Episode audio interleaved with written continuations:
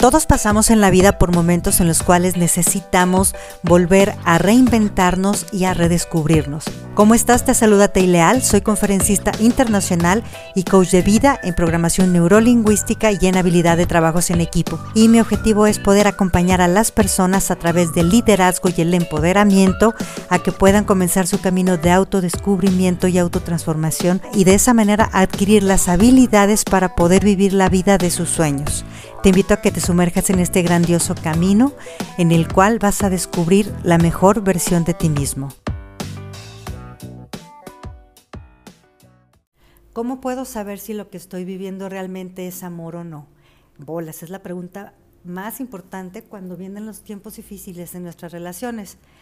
Que no quiere decir que todas las relaciones tengan que estar sobre una cama blandita. Sencillamente es que hay momentos en que debemos de crecer, pero hay veces que le estamos invirtiendo tiempo a algo que no es amor debido a nuestras falsas creencias. Y contestando a la pregunta, ¿cómo puedo saber si lo que estoy viviendo es realmente amor? Yo te voy a decir cómo puedes saber que no es amor. En primer lugar, si hay temor. El, temor es falta de amor. Si yo tengo miedo a ser yo mismo, si yo tengo miedo a hablar, si yo tengo miedo a que se me castigue, a que se me culpe, a que me abandonen, a que no voy a ser bien visto, a que no me van a dar de dinero, no me van a dar este, comida, no me van a permitir ver a la gente que yo quiero o desarrollarme, entonces eso no es amor. Segundo, si falta la verdad, y no me refiero nada más con decir mentiras, sino a ocultar las cosas importantes, a tener una doble agenda, a querer quedar bien con todos y que por eso entonces yo tenga que ponerme de acuerdo con las demás personas y luego ver de qué manera maquillo para todos tener bien. Eso no es amor tampoco, es deslealtad.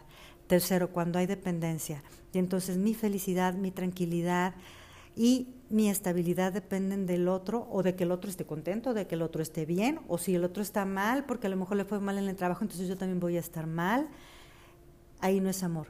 Cuando hay manipulación, ¿qué quiere decir? Que solamente hagas lo que yo quiero sin importarme lo que tú quieras y sin buscar un beneficio mutuo.